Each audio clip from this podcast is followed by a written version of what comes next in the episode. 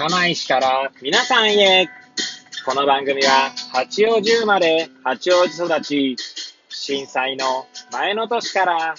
釜石で働くポンコツの頭の中をゆるりと紹介していく、そんな番組です。はい、皆さんいかがお過ごしでしょうか？変な髪型をしたポンコツ薬剤師こと町田和俊でございます。というわけでですね、今日も気軽にゆるりとおしゃべりしていきたいと思います。さてさて今日は何の話をしよっかなーって感じなんですけれども、収録日時はですね、令和3年6月8日火曜日、時刻は18時10分を回ったところでございます。いつものようにですね、この時間は帰りのですね、車の中で AirPods をつけて運転中に運転しながらお届けしております。はい。というわけで、今日もいつものように何の話をしようかな問題なんですけれども、はい。ちょうどですね、え最近、ま大学の同級生でですね、まあ、卒業後に毎年夏にですね、旅行に行ってたメンバーが、まあ、6名なんですけど、私も含めですね、6名だったよな。合ってるよな。1、2、えー、3、4、5、6、そう合ってますね。はい、6名なんですけれども、はい。で、6名のメンバーでのですね、LINE スレッドっていうんですかね、LINE グループの中でですね、まあ、いろいろやりとりがあってですね、まあ、その時に感じたことがありまして、えーまあ感じたことっていうのは、ついついこう友人だからと思ってっていうところが、なんていうんだろう、こう、ついつい思ってしまうことみたいなテーマになるんですかね。はい。なんでちょっとそこについてですね、語ってみようかななんて思います。はい。なんのこっちゃねんって話ですけども、ちょっとまあ、もしよければですね、最後までお聞きいただければ幸いでございます。はい。で、まあその6名のですね、まあグループの中でですね、まあ私が、あ、まあ、前回かな？前回でしたっけかね？まあ、つい最近の放送の中でも、その転職についてですね。はい。えー、そのグループ LINE の中で、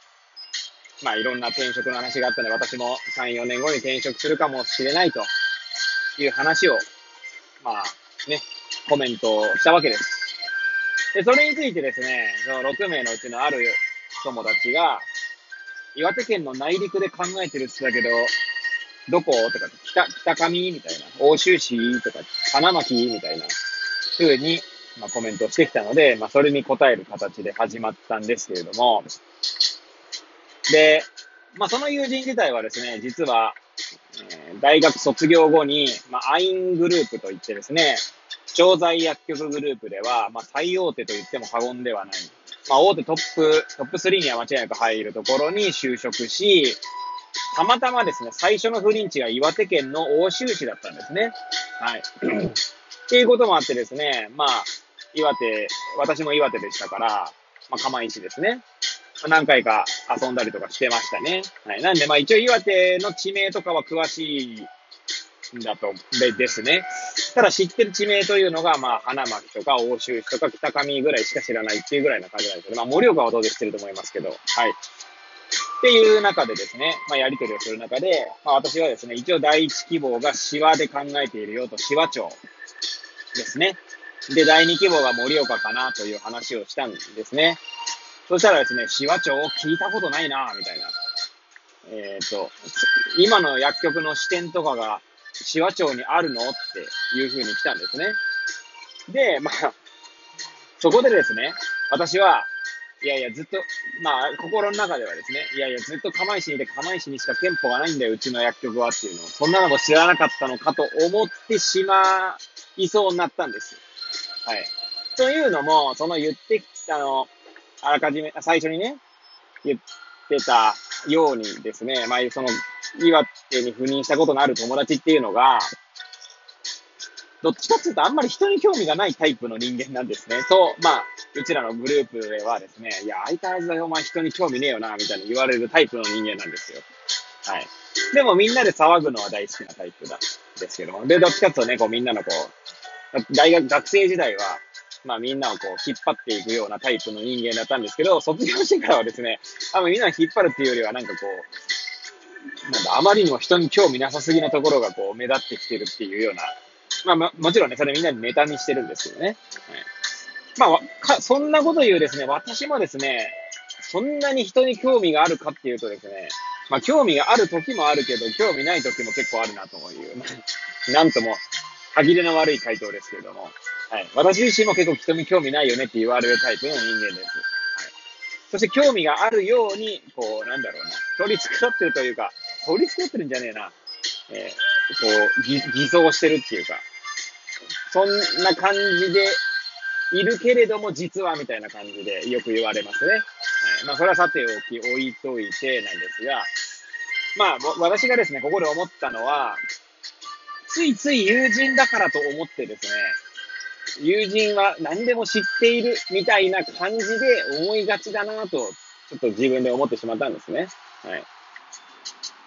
なんだろうな、友人だからこそ分かってくれているみたいな、そんな感覚に陥ってしまうなぁなんてことを感じたんですよ。で、まあこれはですね、まあどんな人であるですね、まあもちろんよっぽど豆で、すべてのことをですね、まあなんだろう、例えば友人関係のすべての記憶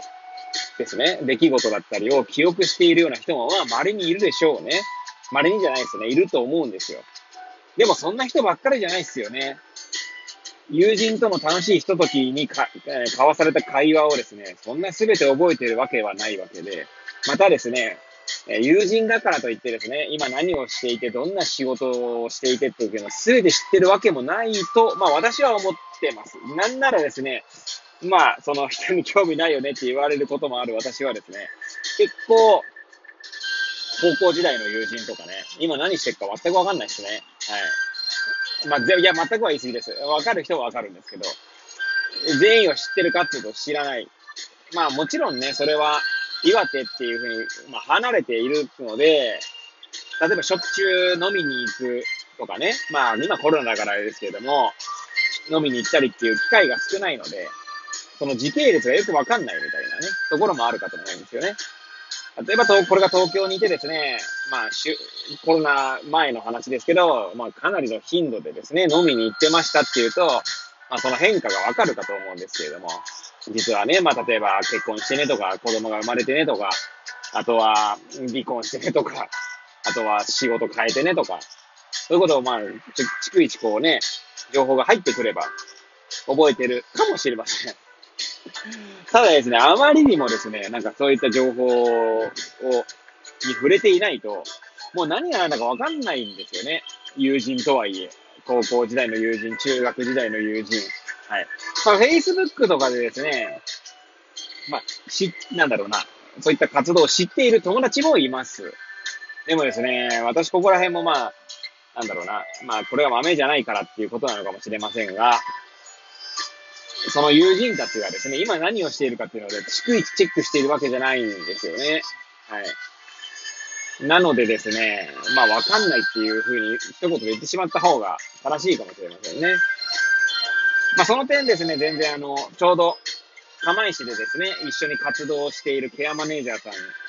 んでは、はですね、かなり豆でして、まあ、チェックしているんですよ、そういうところをですね。で、まあ、例えば、まあ、先日、もしかしたらこれ、ラジオトークで話したかもしれませんけれども、先日、クラブハウスでですね、ケアカフェ釜石というところでですね、あというのメンバーでおしゃべりしていたんですけど、まあ、そこにですね、新宿食支援研究会という、新食、略して新食研というところでですね、まあ、有名な後藤先生というですね、歯科医の先生がいるんですね。はい。で、後藤先生がですね、たまたまそのクラブハウスの私たちの部屋にですね、遊びに来たわけです。で、なんでですね、久しぶりに会話をしていたらですね、その、ケアマネージャー、まあ、その、いつもお世話になってるケアマネージャーの名前が鳩岡って言うんですけども、鳩岡さんがですね、いやー、後藤先生、あの、本買いましたよ。まだ読んでないんですけど、みたいな。まあ、ちょうど本を出されたので、後藤先生が。まあ、そういうところですね。また、こう、うまくですね、出してくるんですね。ま、素晴らしいとしか言いようがないですね。まあ、まめにチェックしているからこそですよね。いやー、後藤先生のですね、Facebook をですね、そんなまめにチェックしているかちょっと私はチェックしていなかったなと、まあ、反省するとともにですね、自分自身があまりにもこう、人に興味がないんだなと、痛感する出来事でもありましたので、まあ、何が言いたいかというとですね、まあ、そんな人のことは言えないんだけれども、まあ、こういった、あんまり人に興味ないなと言われる友人の、えー、とのやりとりの中でですね、ついつい友人だからと思って分かっていてくれるだろうと、前提知識があるだろうと期待してしまう傾向があるなまあ、それが私だけのことなのか、一般的なことなのかよくわかりませんが、少なくとも私はそういった経験をしましたという話をさせていただきました。はい。えー、いつものようにですね、まあ、ぐだぐだと話してまいりましたけど、なんかもう自分でもですね、何喋ったかよくわかんないんですけれども、はい。こんな話をですね、最後まで聞いていただいた皆さん、本当にありがとうございます。はい。えー、まあ、こんな感じでですね、日々思ったことや感じたことをですね、まあ、ただただ語っていく番組ですけれども、皆さんがですね、いいねとかしてくれるだけでですね、えー、とても嬉しい気分になっております。はい、ありがとうございます。というわけでですね、これを聞いていただいた皆さんがより良い一日を過ごせますようにとお祈りさせていただいて、今日の放送を終了したいと思います。それではまた明日、皆さんお会いいたしましょう。さようなら。